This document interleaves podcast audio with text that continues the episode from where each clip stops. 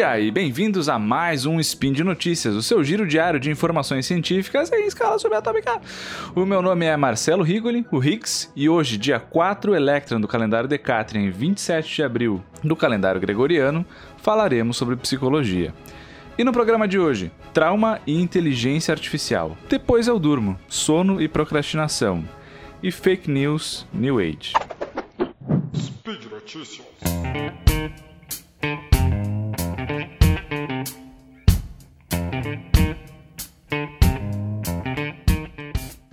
Na primeira notícia comentada hoje, uh, eu vou trazer um artigo que foi publicado recentemente, esse mês, agora, começo do mês, uh, na Depression and Anxiety, uh, em que eles estão fazendo o quê?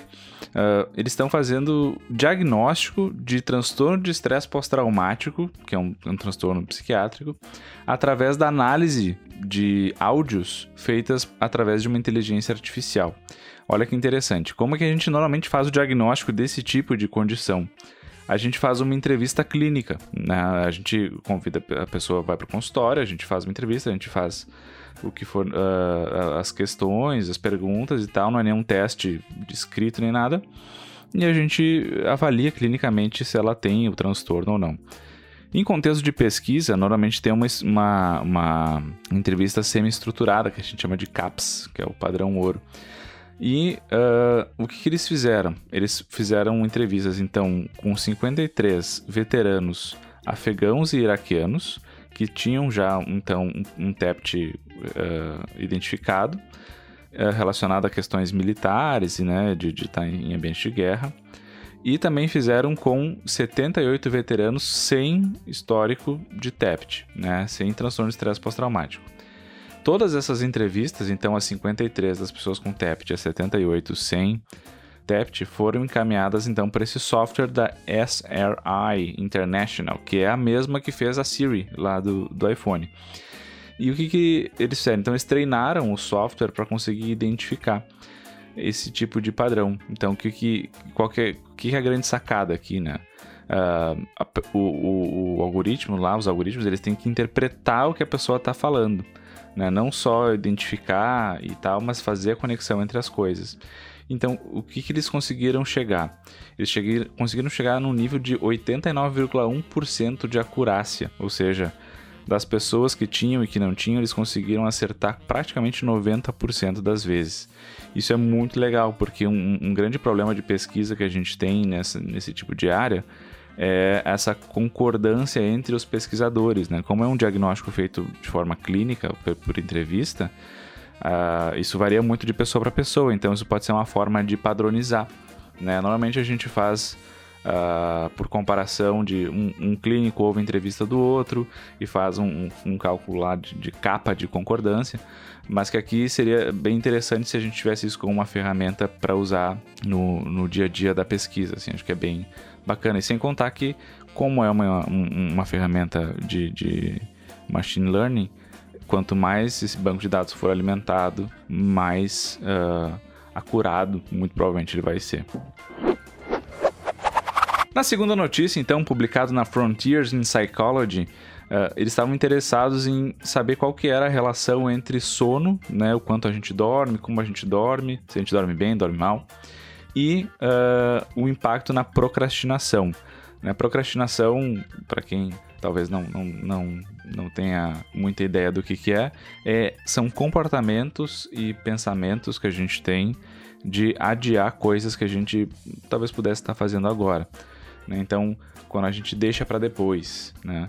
Então, o que, que eles foram atrás? Eles pegaram 71 pessoas, é, que, adultos, né, que trabalham em diversas áreas de indústria, setor financeiro, educação, construção, uh, sistema de saúde, etc. E uh, pediram para elas preencher um diário ao longo do tempo. Né? E lá nesse diário, então, elas tinham que marcar quanto tempo elas tinham dormido, quão bem elas tinham dormido, e uma série de outras coisas relativas ao sono e também o quanto elas perceberam que elas procrastinaram ou tiveram a propensão a procrastinar. Eles também foram avaliados com outras questões para fins de, de, ter menos enviesamento no, nos dados, mas a moral da história é que no final se chegou numa correlação bem forte entre sono mal dormido, né? então assim, dormir mal durante a noite e a tendência a procrastinar durante o dia. Basicamente a conclusão é Quanto pior a gente dorme, maior a tendência a gente vai ter de procrastinar ao longo do dia seguinte. Então, se vocês estão lutando com procrastinação, talvez seja interessante dar uma checada no sono antes de qualquer coisa. Fica aí a dica. E por último, a pesquisa então publicada no Journal of Personality. Qual que era o interesse deles? Tentar ver se tem alguma relação entre fake news, né? Então as notícias falsamente espalhadas por aí e algumas propensões que as pessoas têm a aceitar certos tipos de discurso. O que eles colocam como bullshit uh, uh, speech, né? Que é um discurso de, de, de asneira, assim, de, de, de lero-lero. Né? Quem, quem é das antigas da internet 1.0 vai lembrar do gerador de lero-lero.